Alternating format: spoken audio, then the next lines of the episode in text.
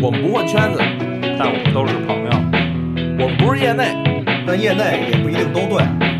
因为想知道的更多，所以叫朋友们过来一起聊。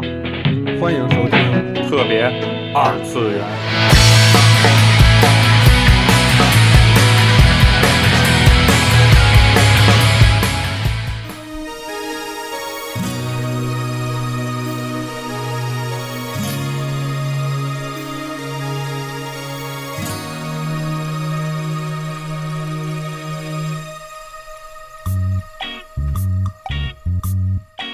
大家好啊，那个欢迎收听特别二次元。然后现在我们是来继续和大家聊聊东方啊，然后是呃还是 THB 的各位管理员，然后做一下自我介绍吧，先一个个。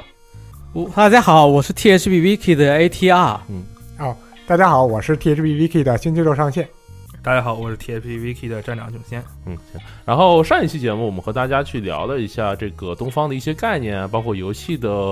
呃设定啊，还有一些东方魅力在哪里，包括一些有关于同人呐、相关的内容。然后这期呢，我们就比较简单，就是相对于按照历史，我们去来讲一讲鳰这个人去创作东方这个庞大的世界的时候，包括和这么多游戏的时候，都有哪些游戏，包括我们每座跟大家去讲一讲，嗯。然后，首先就是第一座，就是鳰这个人是一个什么样的人呢？大家能简单介绍他的童年的一些早年的经历什么的吗？啊，啊可以。是然后他是这样，他童年呢是在那个 长野县的小山村里面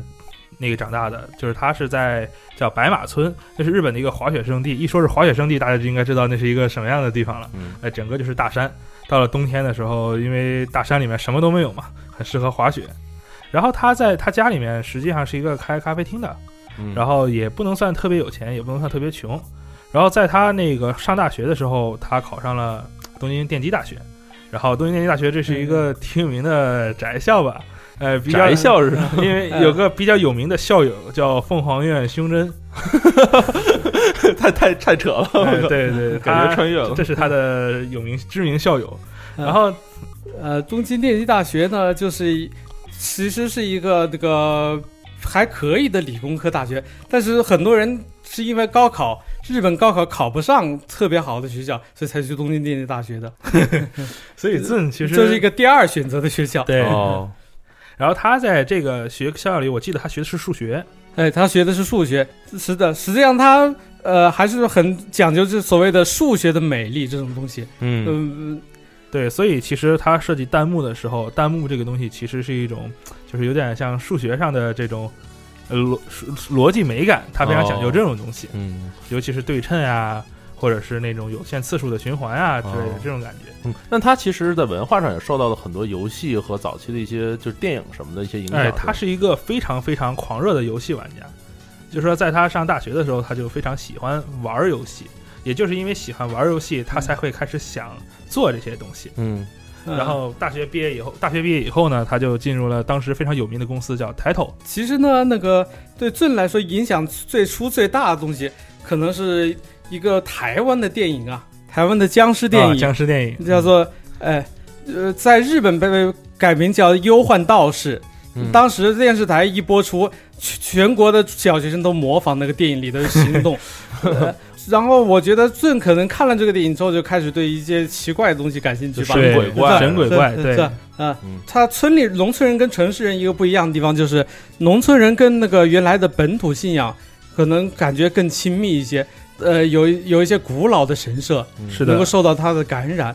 当然，我们呃东方爱好者喜喜欢说的就是，呃，它白马村有一个偏僻的神社叫城岭神社。呃很多东方爱好者都觉得那个地方是不是有跟伯利神社很像？啊呃，不过那个城岭神社呢，其实并不是一个历史悠久的神社，对，只只是一个小地主的神社。是的。呃，它是这样，就是它的白马村其实是有两个神社，一个是城岭神社，这个神社很多东方爱好者会以为是那个伯利神社的原型，啊 甚至呢，在之前日本大地震的时候，嗯这个神社它倒塌了，哦 就跟东方作品《飞向天》里面那个神社倒塌如出一 辙。然后在这个神社倒塌之后呢，因为这是一个荒郊野岭的小神社，真的非常荒郊野岭。我当时我爬上去的时候，呃，跟我同行的同同伴差点摔下去遇难，我靠， 这么荒郊野对，岭，啊非常的荒郊野岭。尤其是在地震之后，当时的当地人都劝我们不要上去，说可能会遇到危险，因为地又是裂的。我们上去之后，哦嗯后来呢，这个神社因为没有钱重建，于是这个神社的神主和相关人员其实没有神主，这个神社其实是没神主的。啊，是当地村子里负责管理这个神社的相关人嗯员，在网上建了一个网站，哦号召东方爱好者捐 款，然后靠东方爱好者捐款想要重建这个神 社。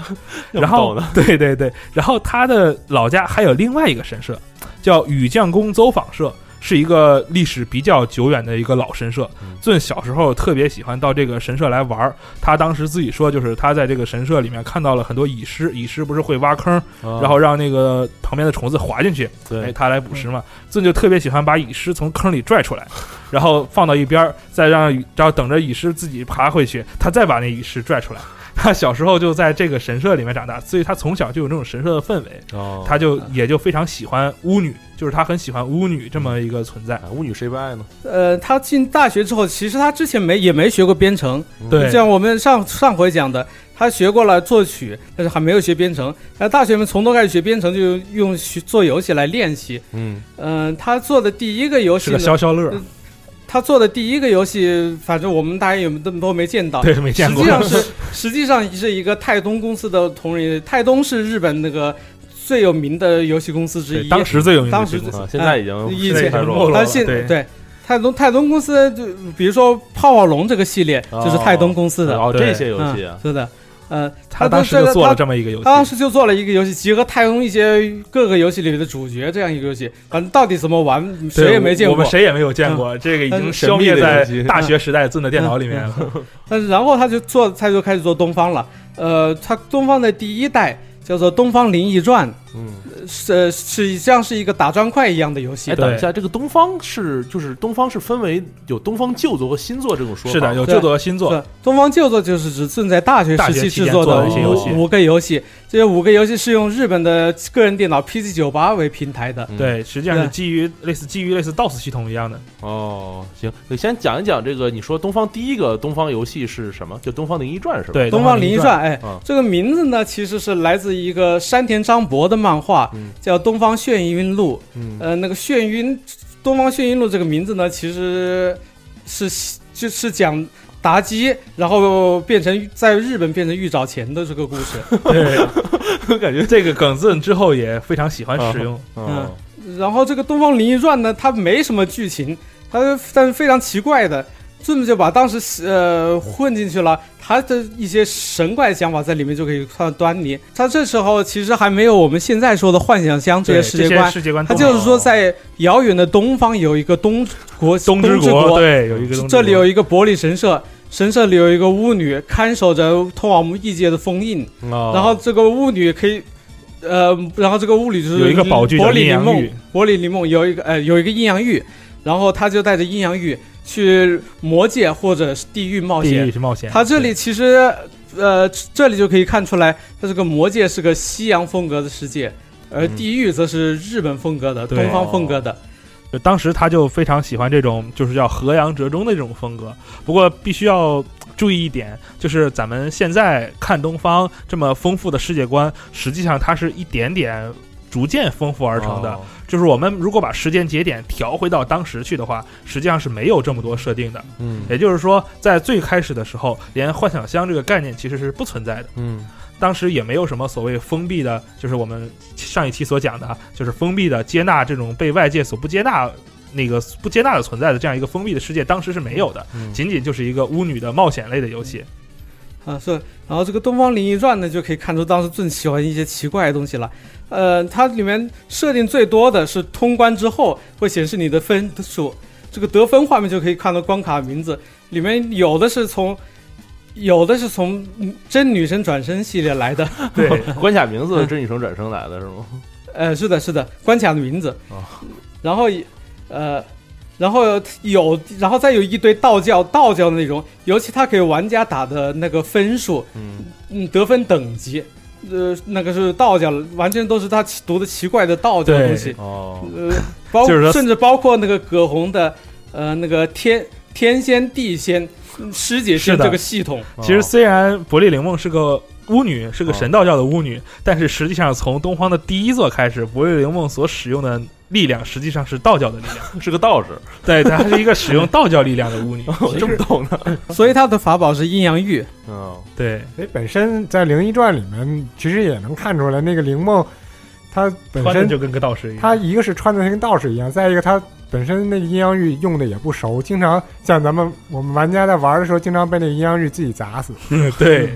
阴阳玉是影响通关的一个很大的因素，哦阴阳玉非常非常不好操啊，作。它不是一个弹幕游戏吗？当时，对，第一座是一个打砖块游戏，阴阳玉哦就是相当于弹球，哦他自己伯利灵梦自己就是那个托板儿。哦，第一座还没有那个，还不是一个弹幕游戏。，对，跟弹幕没有什么太大那关系。第一座的时候只有灵梦这一个，都有哪些角色？只有就只有他自己一个正正经的角色，哦那些 BOSS 其实是连名字都没有，要通关之后，你才能在通关的画面里，它显示出一个只有读音的名字，啊，只有也没有形象是吗？有形象，形有形象就是哦嗯象 BOSS 形象就是 BOSS 在上面，就打砖块嘛，呃，砖块和 BOSS 都在上面，哦你要用阴阳玉来揍他们。嗯，哎，他这个打砖块的的它的变化点就是林梦自己不能碰那个阴阳玉，会被砸死。对你林只梦能必须用射击或者或者踹他的的话攻击，对，哦， 还有这么个设定呢。是 的，让阴阳玉飞上去。嗯实际上，这个游戏在如果你玩的好的话，实际上也能做出就是类似于格斗做的那种特别漂亮的连段，把那个阴阳剧打的天花乱坠的那种样子。对但是大部分人还没有到那程度就已经被砸了。而且它这个游戏实实际玩起来是会比较顺手，但是上手门槛比较高。啊但当时这个游戏也没有剧情是吧？呃，没嗯有，这个游戏是正经没剧情的，完全没有剧情。呃，这里说一下，呃正参加了一个社团，呃，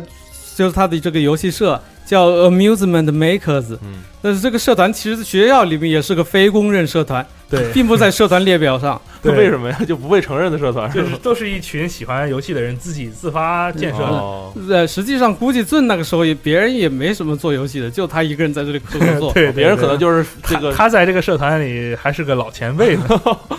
啊。那这样的话，他第一做的时候是在学生时代这么做出来的嗯对，是吧，一哎二三四五都是在啊都是这个学生时代，嗯、哦然后，呃，然后他就第二座就是东方风魔录嗯，当然这一座呢就开始有剧情了，哦，对，是而且多了一个嗯魔里莎这个角色是吧？哎对，呃，而魔且里他还把魔里莎名字打错了。嗯魔里莎在第一呃，在这个第二座第一次出现是一个红发的角色，对，他啊是一红发代角色是一代里面一个中 boss 叫呃叫魅魔的徒的徒弟，哦，这还没有说现在后面那些什么大道啥什么的呃吧什么都没有，对是，吧当时什么都没有。哦，嗯，其实《风魔录》对于我们翻译来说，这个台词是蛮难翻译的，因为它非常非常颠簸，因为他这个台词是完全，我我就是我像我小时候那种完全非业余的小孩写的那种台词，那他是就是有一些他喜喜欢的漫画，他特别喜欢的，当时特别喜欢的漫画家叫竹本权，对朱哦本权，但是竹本权其实并不是一个特别主流的漫画家，嗯嗯，因为竹本权风格不太符合当时各各社会上主流和御宅的主流都不太符合，但是他很朱本权写喜的欢竹本权写的是悠闲风格，但是中间有一些特别苦涩呀或黑者暗的甜蜜段的落回味。嗯嗯，幽比较幽深的回味。然后俊就把这些台词放到了这个游戏里面，不仅仅是朱本权，他喜欢的各种作品的台词，他经常会就是冷不丁的捏他一下。哦不仅仅捏他台词，他还会把他喜欢的作品里的角色直接搬到他的游戏里面去。嗯。啊，这一座的话，它同时也是和上一座是一样，也是一个那种打砖块的游戏，啊，不，这就呃是已不经是是正经的这弹幕一射个击游戏哦了已，经有这弹个幕了应该说是还不是弹幕，你就是应个该射说击游就戏，是个射击游就是个射击游对，戏就是个射击游戏。呃那个弹幕跟一般射击游戏一个大区别就是，呃，弹幕游戏里面自击的那个判定点是很小的。嗯比如说子弹很不容易击中自己，对你看自己那么大一个飞机，其实只有中间一个点哦算数，擦弹嘛，就是所谓对的对对，这样才形成擦弹。嗯，但《风魔录》里面自击还是比较大的，对哦擦弹没那么容易。呃嗯实际上也有跟那个风魔录本身自己人看上去比较小也有关系，然后它的子弹也没那么密，也没那么密，然后也很大，子弹也很大。它是走的是传统的 SCG 路线，就是子弹不那么密，但是非常快。哦对这个是普通 SCG 的这个特点。那这个做的话也是有剧情吗？还是说是这就就是有剧情的，是有哦正经的一次剧情。讲的什么事儿啊？呃，讲的是嗯，林梦要找出阴阳玉的秘密，哦，对，是这样，就是魅魔嗯和就魅魔也想得到阴阳玉，嗯然后灵梦虽然他持有阴阳玉，但是他并不知道阴阳玉实际的这种作用，反而他还不如魅魔了解阴阳玉了。哦，所以老被打着吗？弟，嗯在这一作里 面，阴阳玉这就是他正经的宝具，他可以使用了。哦，呃，嗯但但是这个灵梦，他当时还不能飞行，他不能飞行，他骑在一个大乌龟上骑，在一个乌龟上面， 他叫跟做这个。闲爷。对他跟这个乌龟还是有台词有对话的，哦，那他的这个剧情其实是非常的电波，非常的离谱。比如说，他当时有一个 BOSS，这个 BOSS 叫明罗，是一个剑士。然后他跟这个 BOSS 见面的时候呢，这个 BOSS 跟他的对话完全是不能成立的。嗯，然后他误以为这个 BOSS 喜欢他，要娶她，他把明罗当成男人了，他把明罗当成男人了。但是明罗是个女人，嗯于是他俩的对话是完全无法成立的对话。就好他很他电波那对种他感一觉嗯心以为对方要娶自己，那东方这样的话，这个他做游戏够快的，怎么这学生没几年做了五个游戏？这几年呃对，，是因为他很闲，哦，就没什么事情是吗？上大学的时候，对，然后他就第一次参加 CM，就是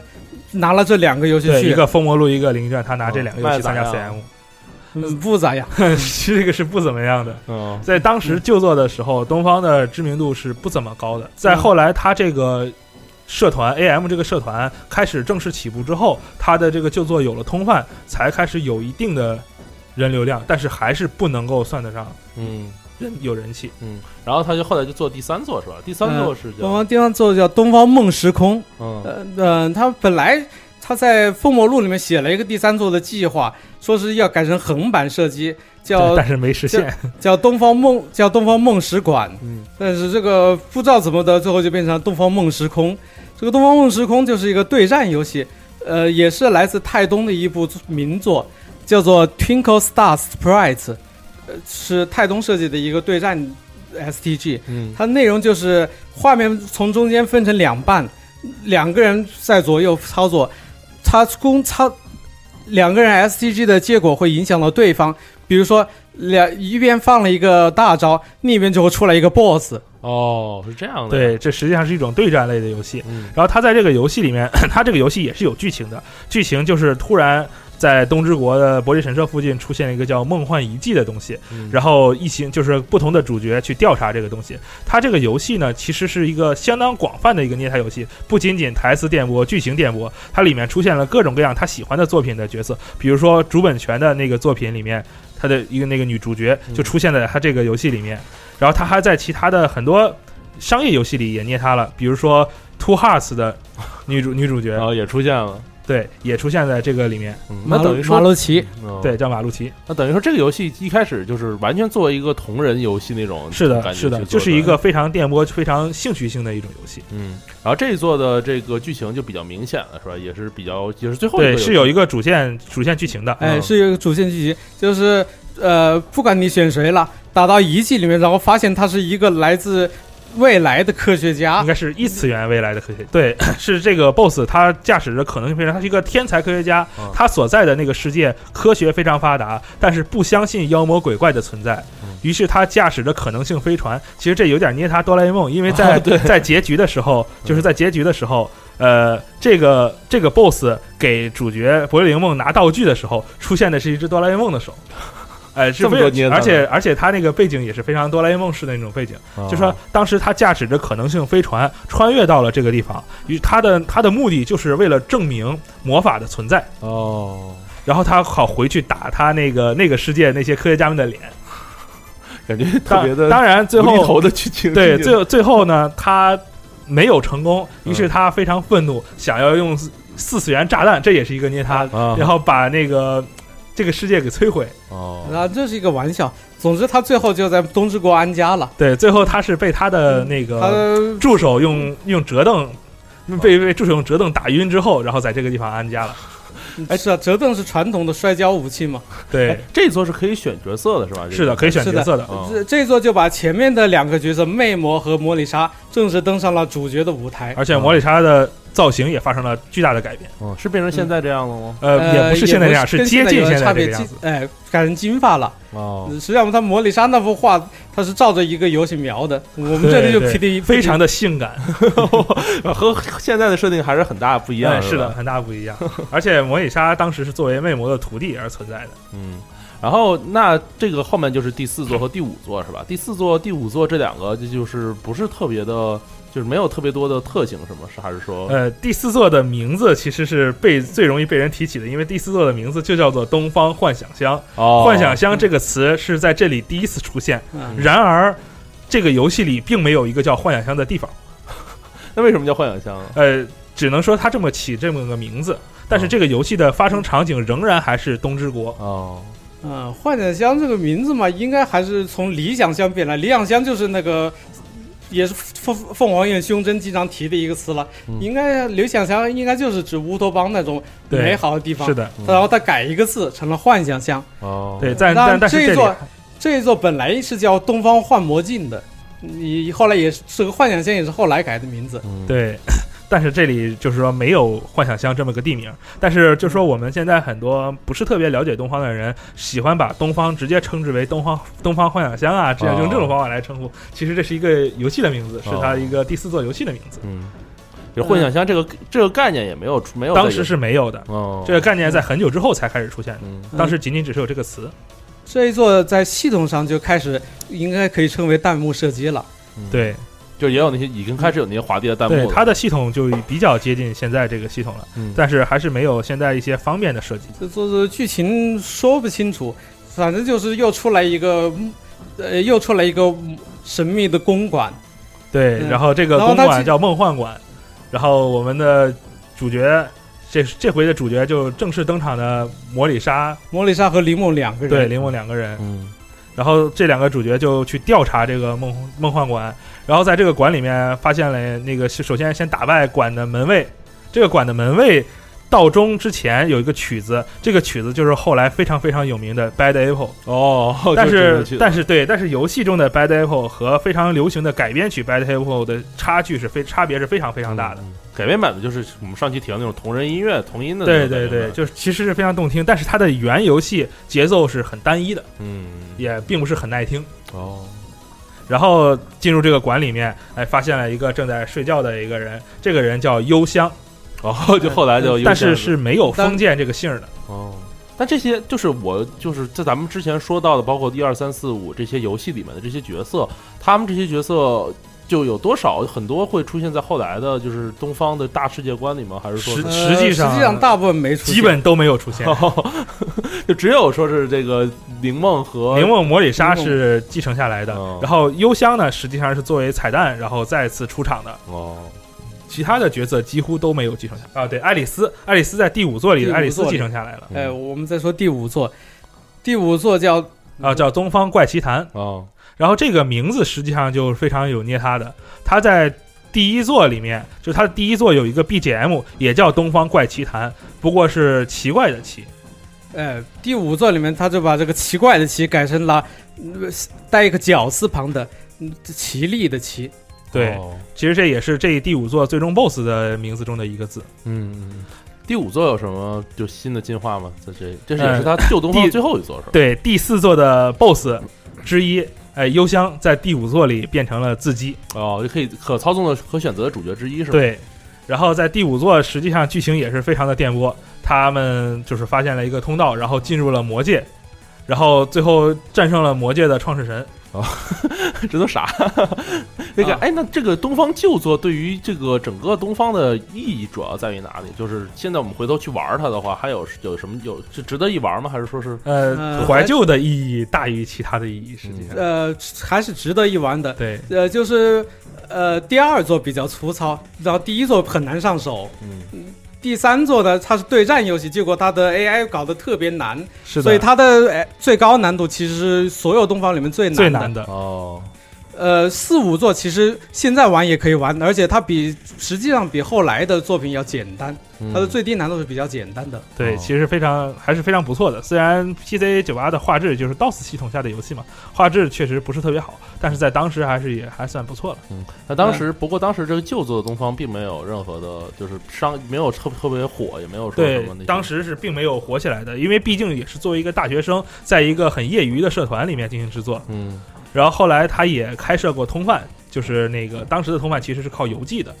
然后他在他们这个大学社团的网站上开设了这样一个通贩。然后做做完这五个游戏以后呢，他就暂时停止制作了。啊呃，然后他就就职了。当时他就职的1999年，称为就职的冬天，非常难找工作。但是他因为在大学里面已经自己做过游戏了，嗯所以对马上就被他抬头录心取仪了的公司泰泰东给录取了。是这样，他在泰东非常喜欢，就是泰东实际上他非常心仪的一个公司。比如说泰东有一个游戏叫《奇奇怪界》，嗯这个游戏它使用了很多的捏他，比如说怪奇谭就来自于这个。哦，然后，并且作为以巫女作为主角，也是这个游戏也是以巫女作为主角的，就是他没有进入这公司之前就已经很就非常喜喜欢这个公司了。哦啊正好就嗯这种公司也学了很多。也参然与后了他进入这个公司以后，他本来是想做他喜欢的游戏的，比如说他最喜欢的游戏以巫女作为主角游戏。但是实际上很不幸的是，他进入这个公司之后，他所接到的活儿并不是他想干的活儿，哦，也就是说，他在这个公司里面的这种经历也并不是很顺利。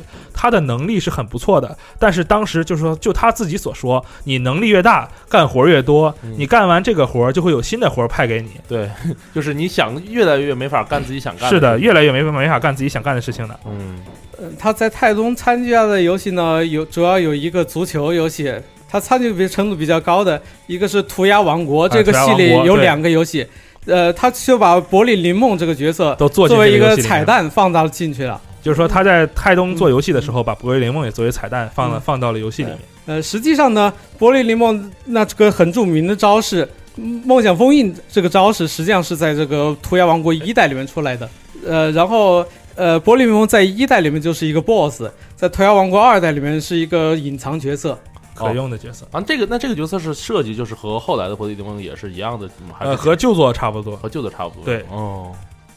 花开两朵，另表一枝啊。呃，同时呢，他那个 AM 社团在东京电机大学的学生学弟啊，对嗯他的学弟们还在还哎进行还创作跟。这些学弟跟他还有来往。嗯是的，他的这个学弟们都是他的粉丝，毕竟在这个社团里，其实真正做出了成果的也就是只有他他。一个。 对，然后他这些学弟们就是说，为了捏他他的东方 project。啊，然后做了一个叫《西方 Project》的游戏，这个游戏是他的学弟们做的，嗯哦，呃，然后其实就是捏他于他他这个游戏的，哎然后他的题材就各种方面有意反过来，故事背景设置在未来，主角是一个女仆女机仆机器人，人用仙人掌作为能源，那个时代作为用仙人掌作为能源，然后他就给西方 Pro 这个做了音乐。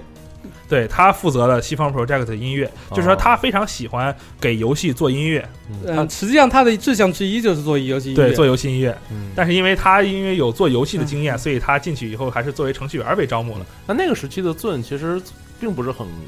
高兴是吧？做这些事情并不是呃，他做他学弟的游戏的音乐是很高不是兴哦我的，是说他在呃，他在公他在公司的工作是不是很高兴的？哦，然后他甚至后来产生了离职的想法，然后时机成熟之后，他就真的辞职了。嗯，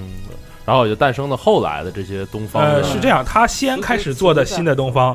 之后才辞职的。哦，他做了新东方新作，就是之后在零二年的时候，他特别想做游戏音乐，但是他在他的嗯一年的呃零一对是零一年的时候在，呃在零一年的时他特候别。想做游戏音乐，呃正想呃正想恢复他的社团活动，嗯嗯他就想了做做一个仿游戏音乐，但实际上没有游戏了，对他做一个只想仿游戏只想做音乐音乐，游戏音乐风格的社团嗯叫上海爱丽丝幻乐团。哦呃，幻乐团这个名字其实是谐音弦乐弦乐团的，就是弦乐四重奏嗯那个弦乐团。对这个社社团最开始就是为了他做仿游戏风格音乐而设计的，嗯所以名字才叫乐团。对，但是在。二零零一年，他申报 CM 的时候，他落选了。哦，不让不让他呃去不，CM 是有一个落选几率的，嗯就是所有因为参加 CM 社团很多，这个社团大概目前来就是现在是大概有三分之一的概率会落选。啊会落选，为什么会落选？呃，就是抽签儿的的，抽签抽签儿的，啊抽签的，不考是的不考察任何的这些。呃，嗯，一般是不考察的。那有那种大手社团那种大社团其实也是有落选概率的，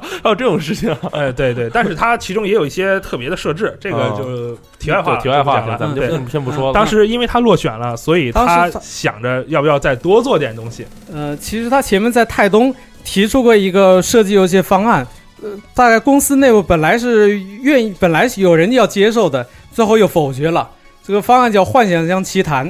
他就把这 个《幻想乡奇谭》的游戏系统设计直接拿来做成了，开始制作一个游戏，嗯这是就是的我们现在知道的东方红魔乡。是的，如果当时泰东社的人没有否决他这个提案的话，那么就没有今天的东方 Project 了，而今天的东方也许就只是泰东社旗下的一个企划了。嗯，就整个都变了，整个世界对，都会。哎是应该是说得亏泰东社否决了他这个提案，才有了今天的东方。也应该说，正那段时间特别嗯运气不好，那段时间太空社一个 ST 都没 做，到后来太空社才开始恢复嗯这个太空战斗机系列的开发。嗯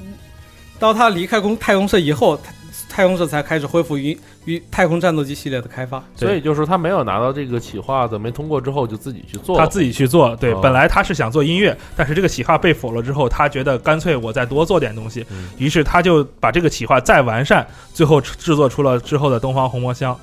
红魔乡也就是新的这个我们现在对，所新知作道的的开端。哦，东方的它这个有什么特点吗？比起来说之前的东方那个，首先，它移植到了 Windows 的环境下，也不能叫移植，它在日记里所写到，因为它没有在 Windows 下开发过游戏，哦、所以它实际上也是一点点摸索，从零开始学习，哎，那等再开它发。之前的东旧东方是 DOS 环境是吗？，对，是的， 在 PC 九八 DOS 我环境下，靠，那那确实挺厉害的。呃，是的，嗯实际上那也是锻炼编程方能力的一种方式。对嗯啊，Windows 环境下有什么变化的呢？呃，首先画面就完全不同了，改成然后三 D 画面了，对，然后东方不的画面背景其实都是三 D 的了。对，也不需要用黑色的底色了，所以这样颜色也会变得更加灵活。嗯由于原本的底色是黑色，导致角色不能有黑色头发，哦， 所以没头发的就变不，所以 当旧作的灵梦是啊是紫色头发的。哦，呃，是这里插一句，PC 九八的硬件能力是非常有限的，它高在高分辨率模式下只能使用十六种颜色，你可以选哪十六种，但是一共一次画面上能显示的颜色总是只有十六种，所以以前旧作的颜色人物都是那种简单的颜色。嗯是的，然后所以到了新作以后，他就重新设计了角色。这个时候，灵柏灵梦就是黑色头发了。当然，实际上柏灵梦和魔里莎就是新作的柏灵梦和魔里莎这两个角色，并不是红魔乡才出现的，嗯而是在之前提到的 AM 社他的学弟们做的游戏里面，他。在这个游戏里面就已经出现了他新构思的柏林灵梦和魔里莎哦，，这是他帮着做的是吗？哎他提供了这个角色设计。哦，嗯，在西方一代里面呢，实际上隐藏 BOSS 就是林梦和魔里莎两个人，而在对西方二代里面呢，幽香作为客串角色出场，但是还是没有姓，还是就只有叫幽香。对，就做就做的时候和那个 AM 西方的时候都只有幽香，没有封建这两个字。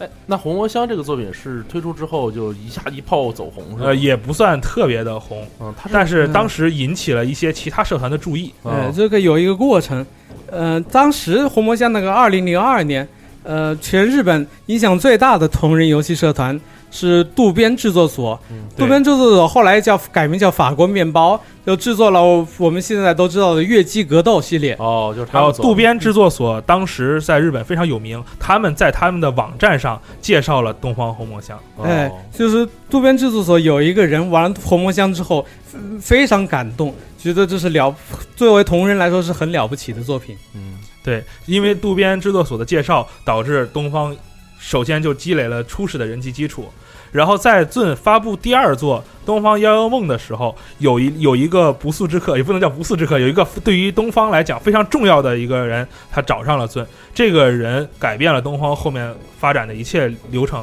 嗯这个人就是黄昏边境的人，叫海原海豚。嗯就说当时这个海原海原海豚就是黄昏边境这个社团找到了找到了尊，然后准备想制作那个尊这个游戏的哎同人游戏。嗯当时红魔乡时候的剧情实际上还是很接近旧作的，嗯也没有幻想乡这个概念。哦也没有是吧？对，虽然他提到了幻想乡，但是并没有这个概念嗯，仍然还是发生在东之国这样一个舞台上。但红魔乡里面就已经出现了一些后来很著名的一些角色了。对，嗯是非常非常著名的角色，嗯红魔乡里就是红面魔馆的角色，呃，红魔乡的概念其实已经把被舞台从虚无缥缈的东之国换成了现代世界。它发生，它这里的红魔乡的世界其实就已经是一个一现代世界之外隐藏妖怪隐藏的地方。嗯对他这个红魔乡有一个很所以，特别的设定，嗯，红魔乡的剧，实际上红魔乡的剧情就是说，红魔红魔馆里的红魔馆的馆主吸血鬼雷米利亚，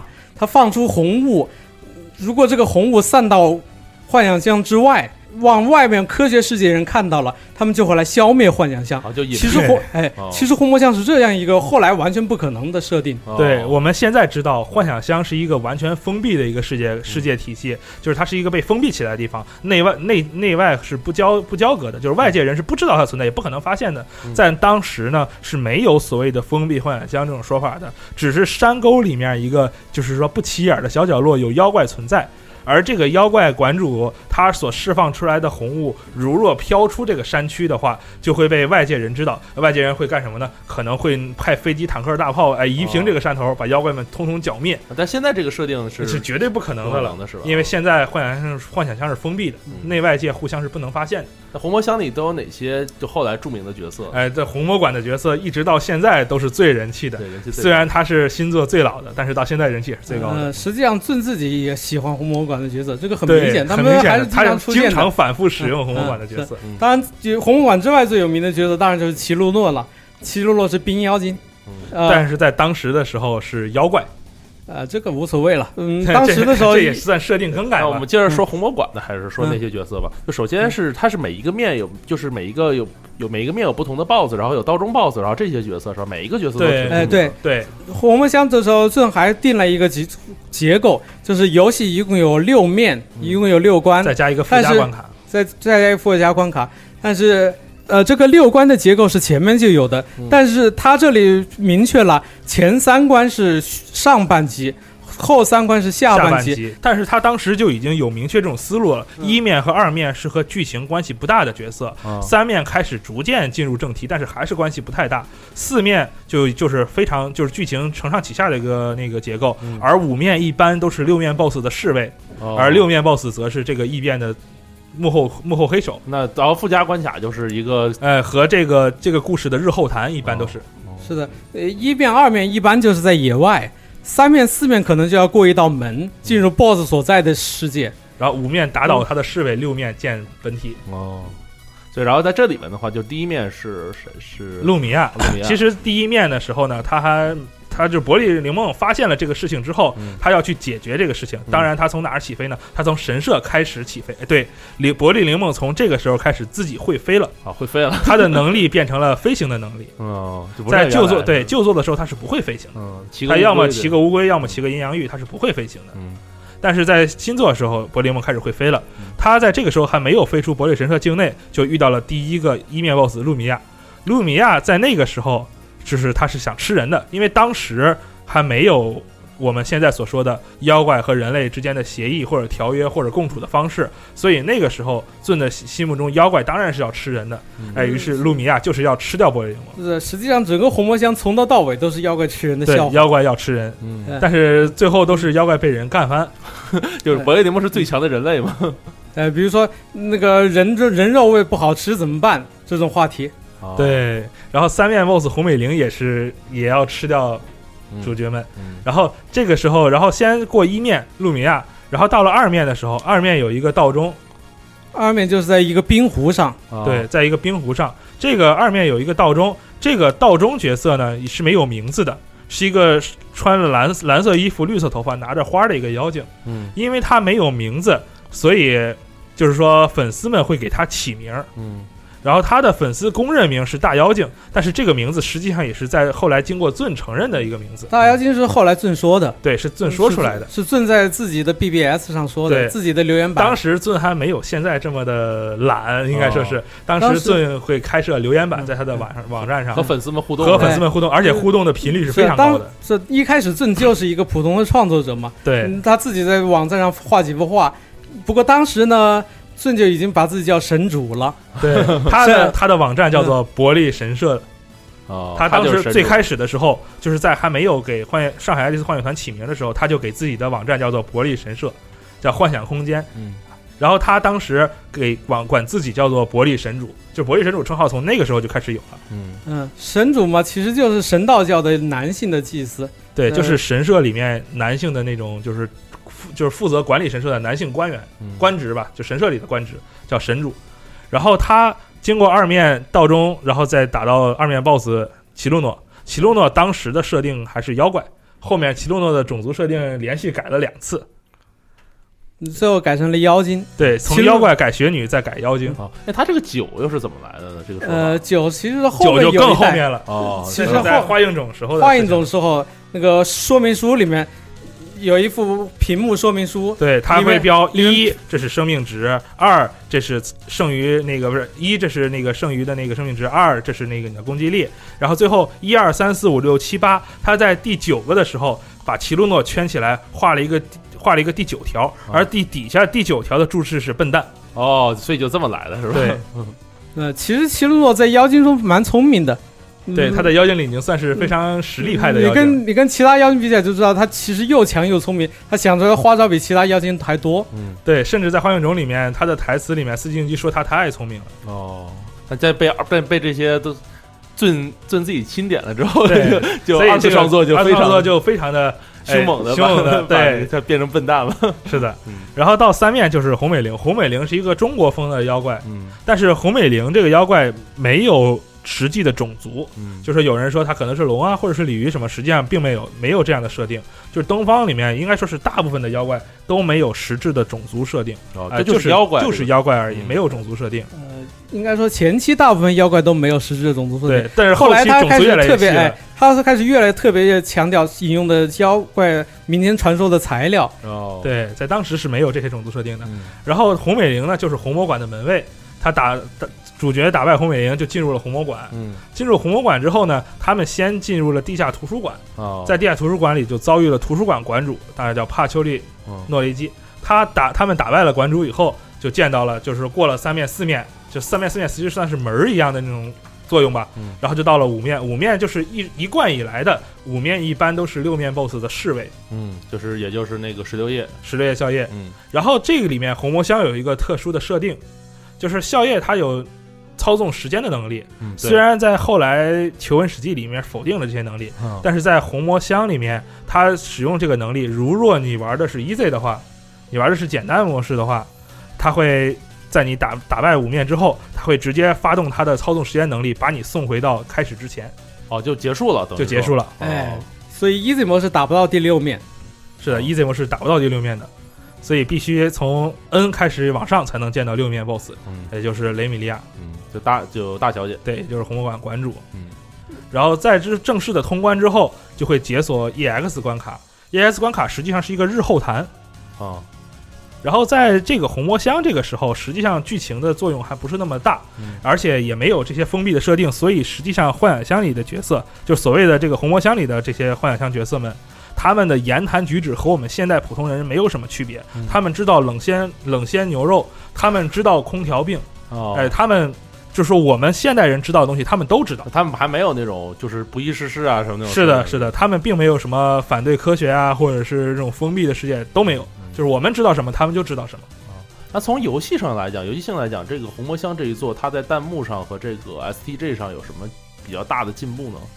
嗯，从游戏性的角度的话，嗯，一个就是从最它跟就是之前的五座最大的区别就是它引进了这个福卡规则，嗯嗯，这是它与前面最大的区别。完了，福卡规则的一个效果就是你可以对你设计的这个攻击方式来起名字嘛，啊，对然后，起名字之后很好看，大家就很容易记住这些名字嗯。完了，这个是一个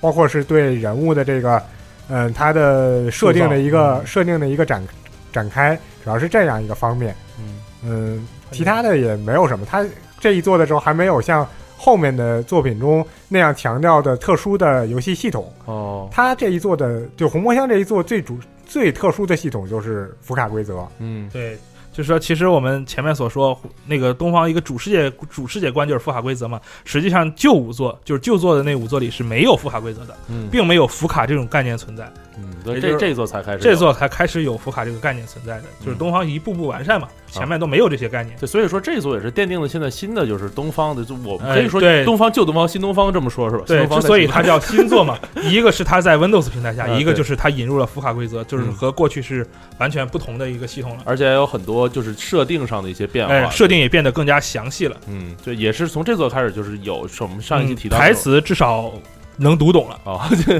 然后也有说设定文档这个东西存在呃，，设定文档也是算，其实旧五座也是存在设定文档的，当然哦零零零一传没有嗯，然后二三四五是有的，嗯但是当时的设定文档首先写的非常简陋，就几句话，并且更多的是在玩梗。他会在旧五座的时候，他会写一个很详细的攻略，怎么玩儿，还有各种各样的那种哦这方面的东西。但是关于剧情设定都是几笔带过，嗯非常的不详细，而且有的时候还会大量的玩梗，嗯然后就是提供一些看起来不是很有效的信息。就 就自己玩的高兴的东西，对对对嗯，但是红魔箱的，首先红魔箱没有了攻略，嗯，它没有附带攻略，然后反而取而代之的是详细的那个角色设定，嗯并且连音乐都给出了他的那个个人想法和构思对。，音然后有很多很著名的音乐嘛在里面，呃，红魔箱的音乐，他每一首都写了短短评，还不止一个，写了两个短评。然后在这一方面透露出了很多设定的信息，就是他在红魔箱开始才真正的开始认真的写设定。嗯，也开始构筑东方这个世界了，对，嗯，另外，红魔仙的台词其实我认为还是写的很不错的。实际上，红魔仙开始他的台词就是在认真的构思一种慢才一样说相声的结构。嗯，其实双方一都是在一个捧哏一个逗哏，嗯可以看得出的结果。主要是那个当时早期的汉化版呢，翻译的人对于这些没有完全吃透，嗯，这个说实话是大家看不懂红魔仙台对话的一个主要原对，因。实际上他的对话和旧五座已经不是一个风格了。哦，已经有变化了是吧？嗯对，然后在后来的时候，《红魔乡》这个作品，它是就是也是就开始有一定的反响了，在业界是上因为被渡边制作所所推广了。啊，他靠这个是赚了不少钱吗？还是说哎，不，是，哦是当时钱这个东西还并不能谈得上，嗯只能说是有很多的人知道了这个作品。嗯，然后他就有以此为契机，就开始制作第二座了，是吗？就很快，哎，对，它本身其实计划中也是有第二座的，嗯啊，只是第一座由于这个原因开始被很多人知晓。嗯，他在制作第二座《东方妖妖梦》的时候，就是我们前面提到了一下，嗯哎，海原海豚就找上了门。哦这个海原海豚找上门，彻底改变了东方整个系列的进程。嗯他们是制作格斗游戏的，格斗同人游戏的。他们找到盾，想跟盾提议说，我们来，我我们想制作一个东方的格斗游戏。嗯呃，这个实际上的原因是，海原海豚他最喜欢的格斗游戏是一个比比较冷门的游戏，叫 Extra Super Stars。嗯这个游戏的特色就是，它的里面的角色都是飞行的，但是它不是自由的飞行，不是在整个空间中自由的飞行，而是它有一根中轴线。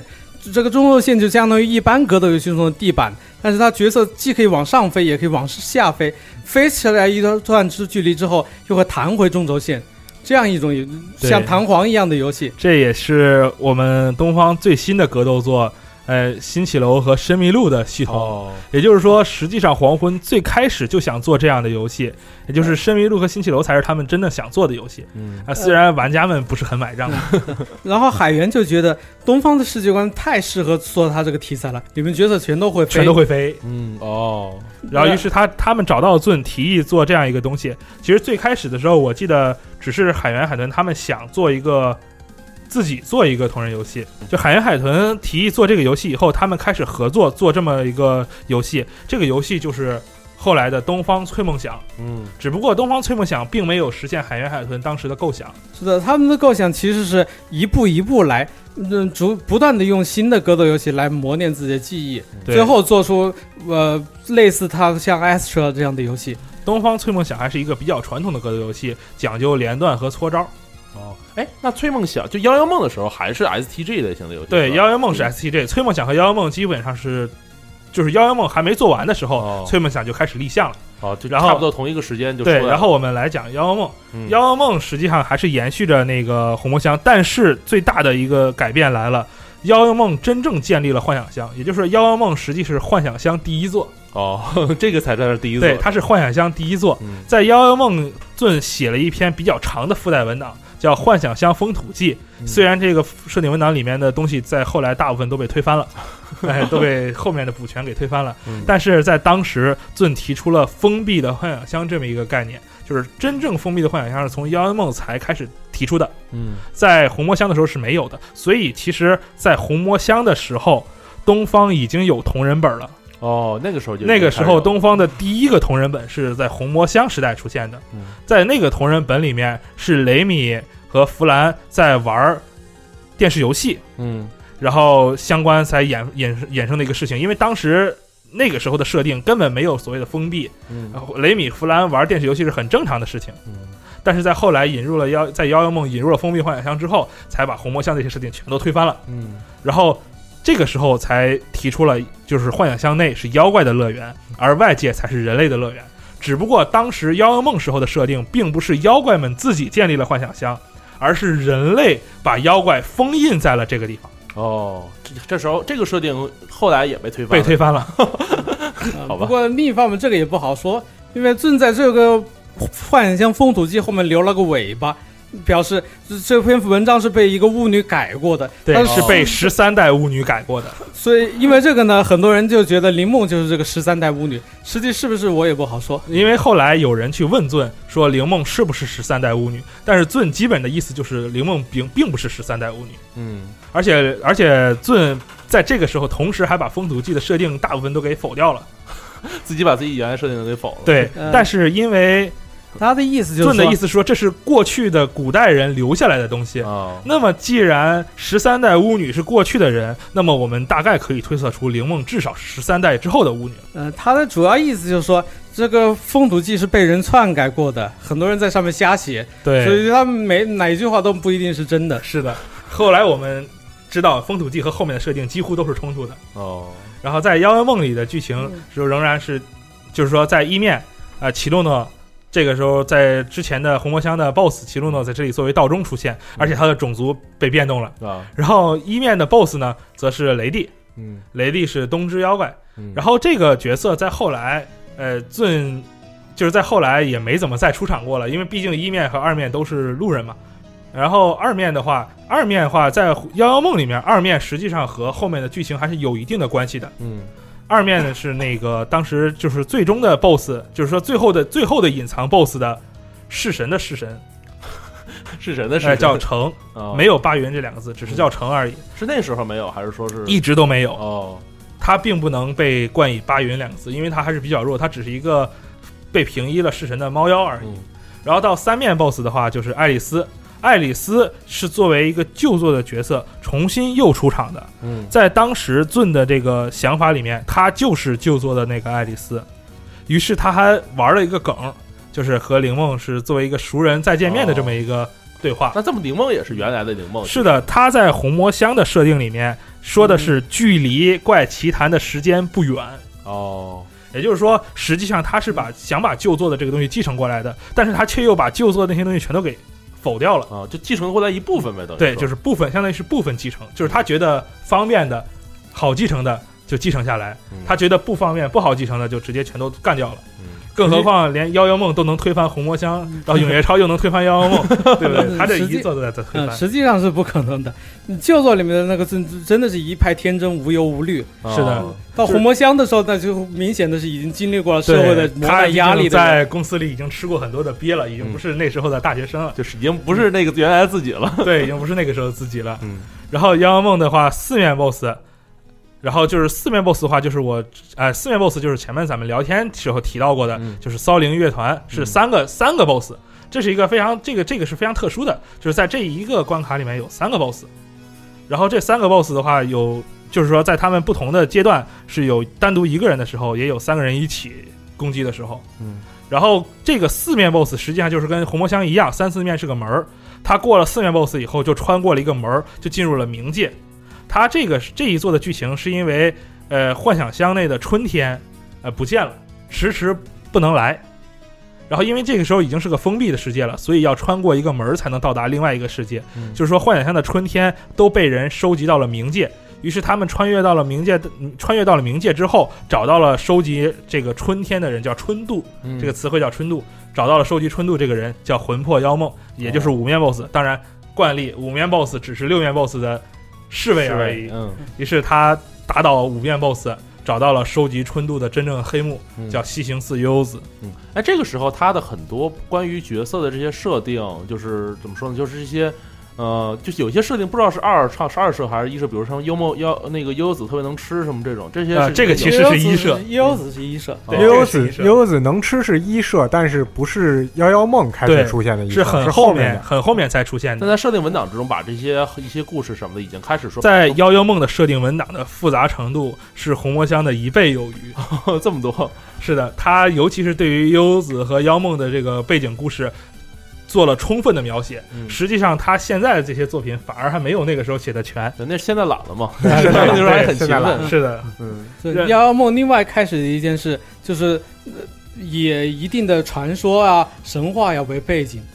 对，比如说他这里面就取了西行法师的传说，嗯呃西行法师呢是日本平安时代的一位诗人，呃，实际上是做和歌的，称为歌，称为歌歌人。圣呃，当然，这个妖梦时代他还没有这样明确的把它挂钩，没有明确的说、嗯那个新寺悠悠子是这个新寺法师的后代，他只是说有一位幻想乡的歌圣，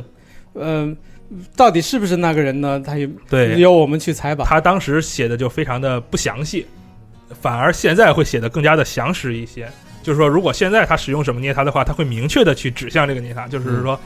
一看就知道他捏他的嗯捏是他这个是人什么对对，但是那个时候他会故意语言不详一些。嗯，当时这个《妖妖梦》的剧情就是，呃，优子她冥界，她是冥界的亡灵，嗯他呢和有一个妖怪树，妖怪的樱花树在冥界嗯，他想让这个妖怪樱花树开花，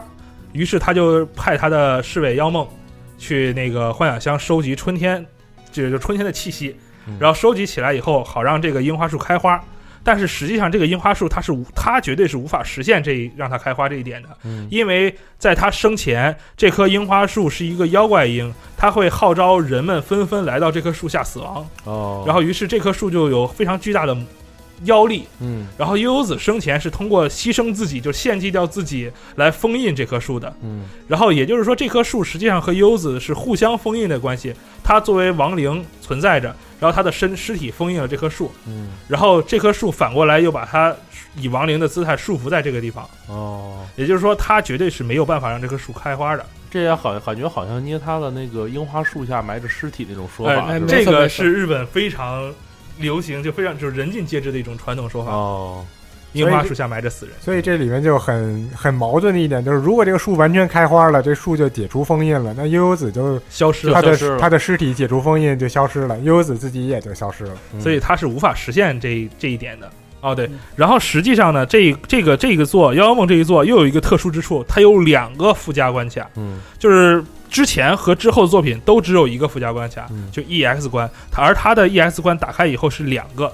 一个 EX 一个 PH，哦，也就是流风和幻想。它是这样，它用两个 EX 关合起来叙述了这个故事之后的，后就是后面的事事情。事后谈，然后他想复活这棵树，就是因为他忘了他生前的事情了。嗯所以他想复活，但是还有人知道这棵树的事情。嗯在当时，他在二面 BOSS 的主人叫巴云兰嗯，作为 EX BOSS 登场，然后但是巴云兰实际上并没有这一关并没有叙述什么特别的事情，然后。过了这一关之后，还有 PH 关，在 PH 关叙述了这件事更背后的事情，嗯就是一个名叫巴云子的妖怪。当然，巴云子的这个妖怪在妖妖梦的时候还并没有什么特殊性，嗯，还没有这种特别强啊什么的，没有很强，哦，当时设定就很强，但是没有给它附加什么特殊的设定，嗯就包括什么创建幻想乡之类的这些事情都是没有的。嗯因为在妖妖梦的时候，妖怪是被封印在这个地方的，哦，这设定上还是这样的，对，嗯所以当时的八原子只是一个强大的妖怪而已，而是而且是一个知情者，他知道悠悠子生前的事情，嗯然后是这样的一个整个一个流程。嗯然后在妖妖梦的同时呢。黄昏，呃，黄昏边境找到盾的时候，就开始制作了他的格斗游戏，叫《东方翠梦想》。嗯，这个就和原来的完全不一样。对，吧它是一个格斗游戏那了。这个制作还是说是盾去做的吗？呃，Zun 的那个工作其实最开始的时候，按照他们的说法，应该是比较少的，嗯但是越做 Zun 的工作越多，因为它是兼修，嗯哦，它需要负责就是校对整个这个游戏是否符合它的设定，嗯并且他要写文档。这哦，实际上全部对话都是他写的。对，实际上全部对话都是他写的，福卡的名字也是他起的，嗯但是翠梦想，我觉得是和原来 S E 是最大的不同，就是画面，就是他人物他是的立格斗游戏嘛，人物的例会也变了。人物的立绘是由黄昏制作的，哦，就比原来盾会要就是好所有的美术他都不负 责，哦，他负责里面所有的文字嗯啊、以及他做一些新角新角色的音乐。嗯，哦，翠梦想也有新的角色了，是吧？对，，有新的角色就是崔梦想的最终 BOSS 嗯，啊、翠香。哦，翠香是作为八云子的一个老朋友出现的啊、崔梦想的剧情呢相对就比较简简单一些，嗯嗯，这个中国强剧情很简单，其实就是呢，前面妖妖梦那个事情让呃幻想乡的季节推迟了，让春天变得特别短。春天的这样，春天幻想乡固定要举行的宴会也也就呃也就时间也就变短了。呃只，有而三翠天香，呃，而翠香为了延长宴会，就让大家就用他的翠香的能力是聚集与驱散的能力，他用他聚集的能力让大家不不停的聚起来举办宴会。对，就开始循环的开宴会，嗯然后人们也没有察觉到其中的异样。然后当自己开始察觉到自其中的异啊样的时候，就开始找这个罪魁祸首为什么会不停的循环开宴会这件事情。嗯而罪魁祸首实际上则是八云子的老朋友翠香，嗯一说翠香，八云子其实是知道真相的。嗯然后这个时候，八云子才开始凸显出一种呃幕后 BOSS 的一种感觉，感觉嗯。但是在这个时候的设定里面，仍然没有太多的八云子的这种幕后 BOSS 的这种实际设定，嗯只是他的这种幕后 BOSS 的感觉就越来越多了。然后在《翠梦想》这个剧情结束的时候，就引就直接在这个《翠梦想》的结局引引发了下一座的前言。嗯，就永夜超是吧？开始对，嗯，但但是是咱们之前说过，永月超其实在那个时候，盾已经犹在犹豫是做成纯的呃，是的，是的， SDJ 还是说是剧情，为什么他会这么想呢？因为他因为这个理由就是上一就上一期的时候，嗯那个嗯星期六说过一部分说过一部分了，嗯就说这个东西在 STG 玩家看来是其实是很打乱节奏的，嗯并且他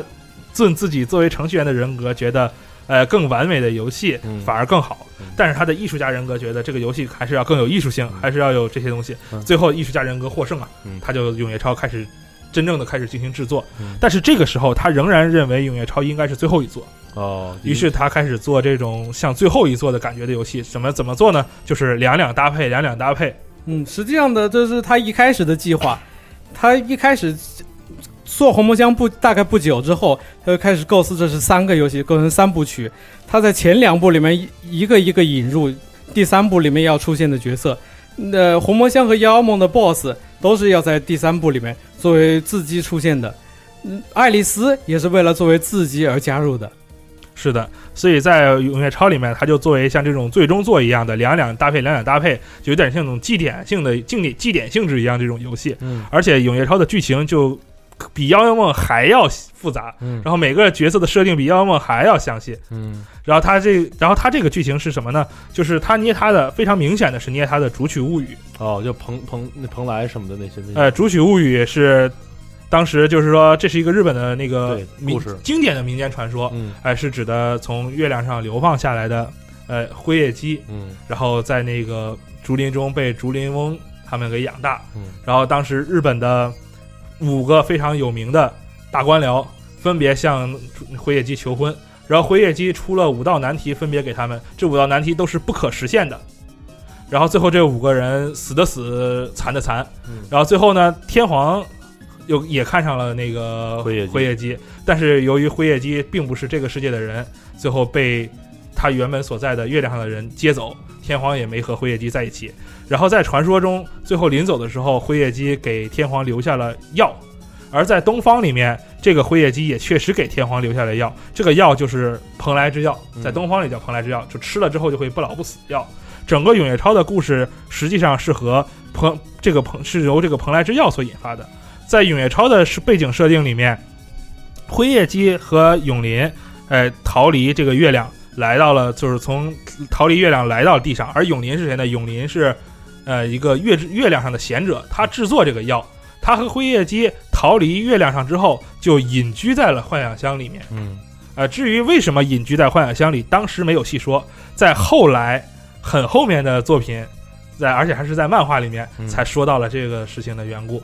呃，所以我就是说，上一篇里就说到 Zun 的设定是非常分散的，哦，那个时候他，因为他那个时候想，可能我就是最后一座了，所以他呃没有说、也没，有说的太详细。嗯然后他们逃在这个地方以后，他们有一个那个仆人叫灵仙，是个月兔，嗯，也跟他们也是后来后来才说明，就是说他逃亡的这个具体的经过。然后这个月兔也是逃到这里来的，然后跟他们住在一起。然后月兔呢之间可以通过耳朵进行无线电 通信，他们可以这个设定有点对他们可以，以进行无线无线电通信。嗯呃，然后他通过无线电通信得知月亮上又要派人把他们抓回去，嗯于是这个永林非常厉害，他就想出了一个计策。这个计策虽然有点天方夜谭吧，但是在他们看来是最容易实现的。嗯什么呢？就是把整个天空变成一个大的密室，嗯就是把整个天空笼罩起来，把真实的月亮笼罩在外面，然后放一个假的月亮在天空上，哦，这样的话，月亮的人就找不到他们，这样月亮和大地就被隔断开了。嗯月亮人就抓不到他们了。但是这个时候就引发了一点一个很重要的问题，在日本民间传说里面，月亮是妖怪力量的来源，嗯而虚假的月亮不能给妖怪提供力量来源。于是这些资金们，这些资金们虽然大部分都是人类与妖怪搭档，嗯，但是实际上都是妖怪那一方。主动提出来，对，因为他们那一方会感知到月亮的不对劲儿，嗯于是他们拉上他们的人类朋友，哎，去解决这个事情，想要寻找真实的月亮。司机就是我们操作的这个角色，对对，一般都是两个人，嗯哎，通过高低速来切换。嗯，是。然后这里有一个必须解释的问题，就是永夜超在世界观里面是被称为永夜异变的，是指的这个永夜指的是那一天晚上的月夜晚延长的特别长，对，哦夜晚一直结束不了，一直不月亮一直不堕下去。但是呃这个但异是这个变异变其实是自己自己造成引发的。对，哦是前面前面第一座就是第六座那红魔乡红雾异变是 BOSS 引发的，嗯然后那个妖妖梦的春雪异变就是春天来不了，也是 BOSS 引发的。对是由自己但是引发的这一座的永夜异变实际上是自己引发的，是我们引发的，对，是是玩家控制的角色引发是的。的，嗯是为了就能够延长解决这个问题的对，时解间。决虚假虚假月亮这个事情。哦，最后他们一路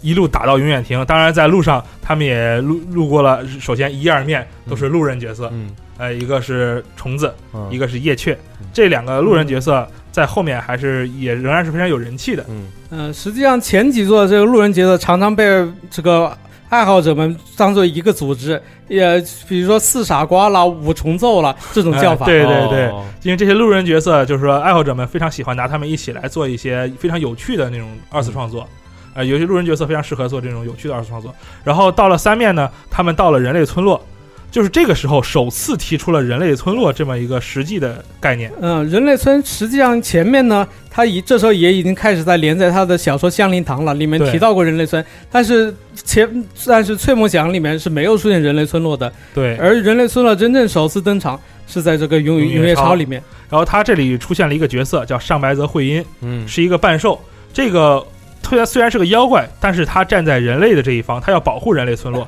但是那个时候，说实话，设定并不是很完善，因为我们现在知道人类村落非常巨大，嗯而且它被 N 个妖怪保护起来。而并不需要像那个永夜超那种事件发生，也就是说，如果我们以我们现在已经完善了的东方世界观来说的话，永夜超的三面其实是发不会发生的，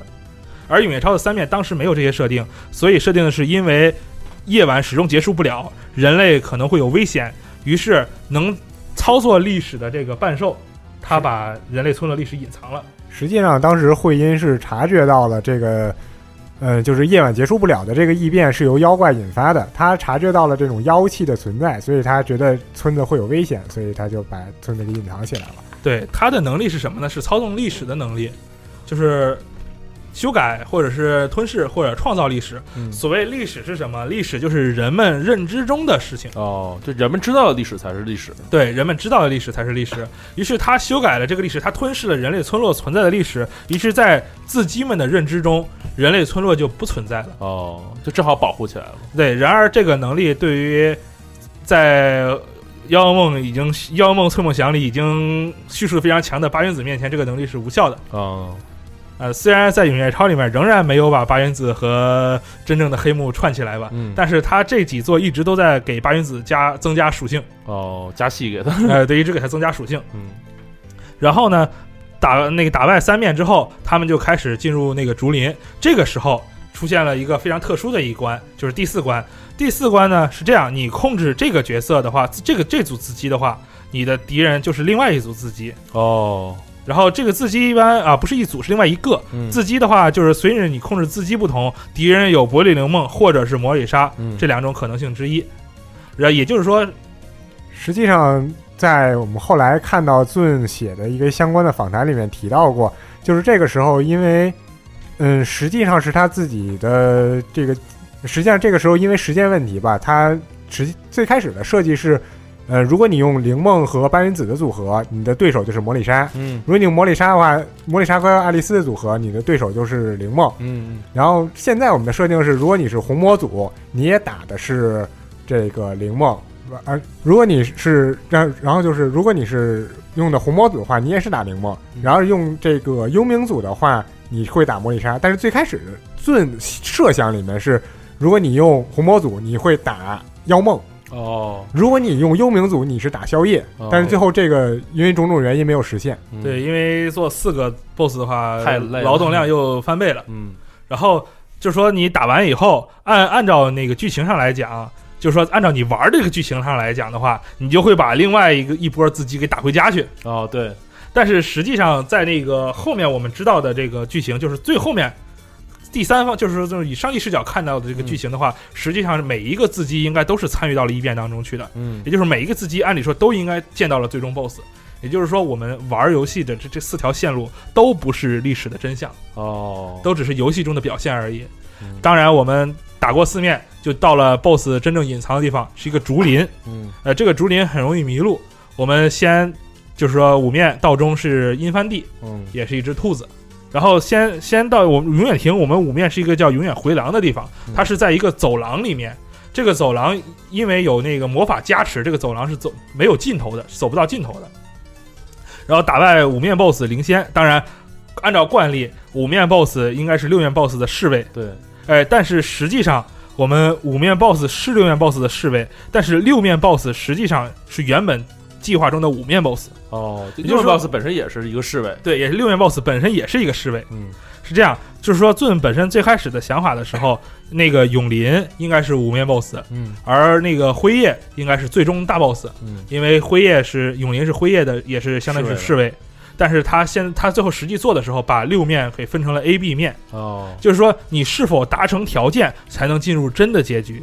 如果你不能进入真的结局的话，你就只能跟永林作战，嗯，然后你就回回去了。就结束了，然后你达成真的结局之后，你在打败永林之后可以见到辉夜，嗯然后就进进入真正的结局。进入真正的结局就是八云子在这个时候黑幕黑幕力尽显，啊，哎，告诉那个永林他们说幻想乡是封闭的，月之民是进不来的，啊，所以你们没有必要这么做。就不用害怕了，然后假的月亮也就被找了回来。嗯然后这个就结束了。当然，你如果你用其他字迹的话，它也有其他字迹的说法，嗯最终就是把真的月亮找回来。但是实际上，这个设定在后面作品里又被推翻了。 就顿是在不断推翻自己的设定，其实是的，是的，因为幻想乡的封闭对于月之民来说是不封闭的，嗯这是在后面的作品里面提出来的设定。但是在这里面以封闭连月之民都进不来为由，解决了这么一个事件。然后这个主线就是这个样子。最后，那个最终的 BOSS，真正的 BOSS 辉夜，他认为自己们所引发的这个永夜异变是非常。幼稚的法术，嗯他很因为辉夜的能力是操纵那个时间的能力，是比笑夜更高等级的操纵时间的能力，他很轻松的就就破除了，呃，自己所创造出的永夜，然后让白天重归幻想乡，然后同时真正的月亮也被归还回来，这样这个故事就结束了。但是它还有一个后日谈，就是 EX 面。实际上吃了蓬莱之药的人，就吃了不死药的人，不仅仅有辉夜和永林，嗯还有另外一个人吃了不死药。这个人吃的药是当时辉夜离开的时候留给天皇的药，天皇没有吃，然后想派人把这个药销毁，但是这个药最后流落到另外一个人手里。这个中间具体的故事嗯是在很后面的作品里面才哦叙述的嗯，这里是没有细致细致叙述的。嗯而这个人是个女孩子，叫藤原媚红，嗯她也吃了不死药，变成了不老不死的样子。他和辉夜是宿敌，算是。哦，哎，至于为什么是宿敌，这也是很后面的事呃情，不是很后 面，这里面就说了。嗯但是这个是因为历史原原型的关系，嗯因为彭那个藤原媚红的父亲，他本身是那个《竹取物语》里面的一个呃大臣，大臣的原型。哦这个大臣被辉夜戏弄之后，也不能算被辉夜戏弄，是他自找的。啊，之后，哎、回去不得善终。啊然后媚红呢，想为他的就是说这是一种仇恨吧，算是。嗯然后那个永林和辉夜呢就使坏，就对自己说我们开一个试胆大会。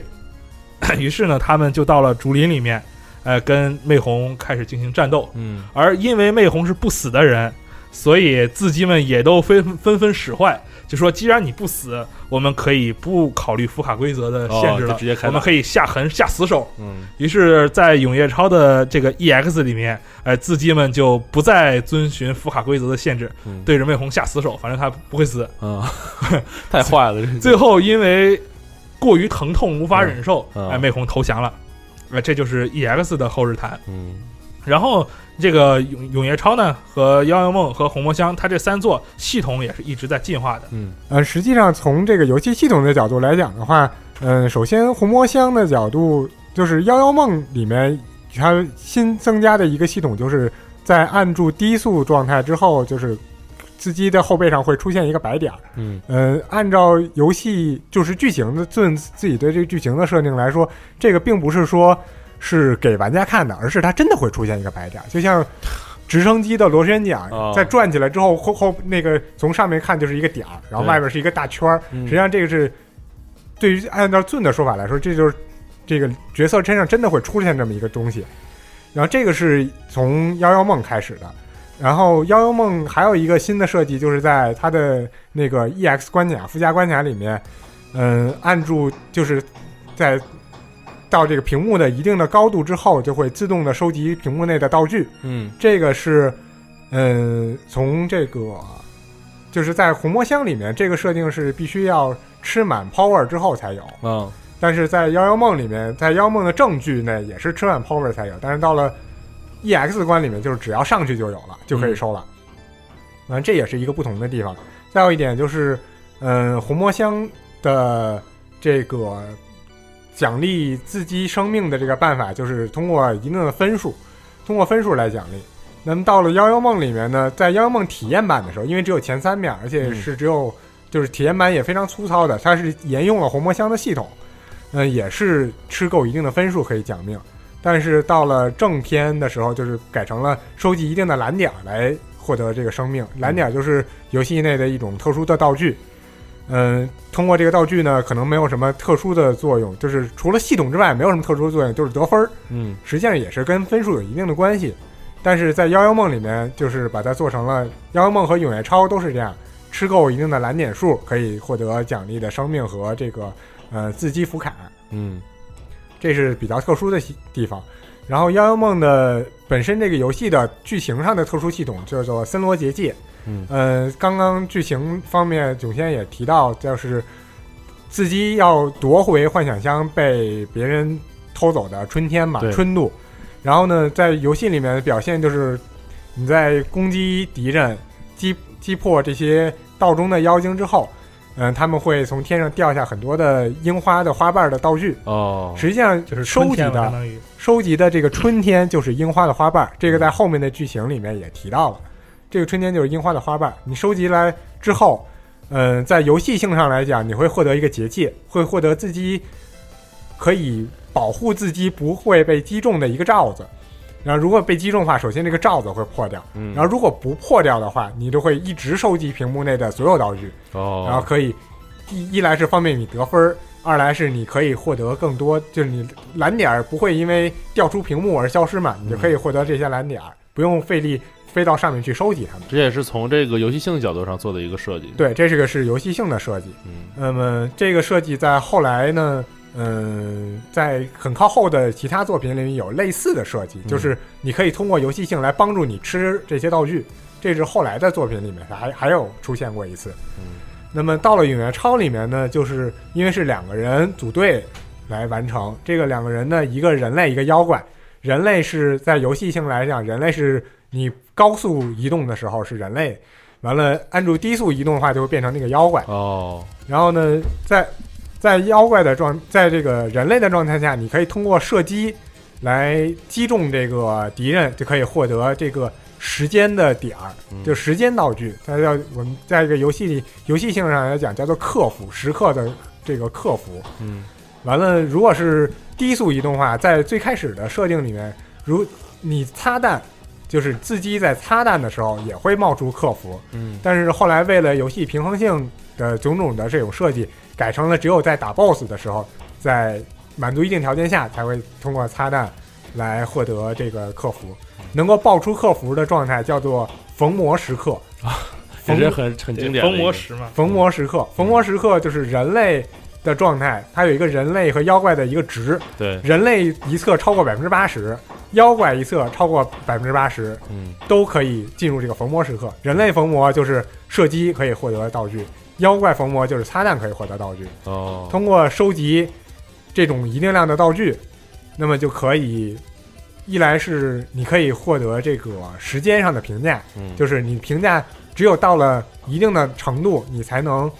继续往后走，见到这个真 boss 真真的真正的 BOSS 嗯。如果你没有满足时间，那见不天到见不到真见不得 boss BOSS，天亮了那就没有哦了，没有然后了。天亮了就会进入 bad end，哦就会坏结局嗯。坏结局结果就是重新来过嘛。哎，对，这里可以提一下，就是东方的这个结局呢是有普通结局、好结局和坏结局的。嗯按照尊的说法来讲，其实三种结局实际上都会发生。嗯，坏结局其实是曾经发生过的，哦然后也就是说，自己们并不是像有些人想象的，就是自己们非常无敌，呃一路上推一路上就推横推过去，其实不是这样子的。按照尊的说法，自己比如说灵梦呀、魔与杀，他们经常输，哦也发生过这种事情。哎，他们会经常输，输了就是 bad end，、嗯但是一般 bad end 的剧情都会再留一个收尾，它可以重来，嗯也就是说，一般自己输了以后没关系，自己可以再挑战，直到自己赢了为 止。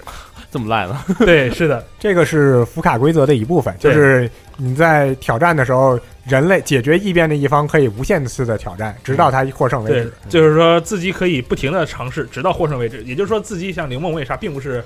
经常赢的，嗯他们也会输，输了再来就可以了，直到最后赢了为止。实际上就是我们玩家在玩的时候，如果你疮痍了，就是全哦都你你命命命没了，命都用完可了，可以再来就嘛重来。这个叫对对游戏性的这种解。对，实际上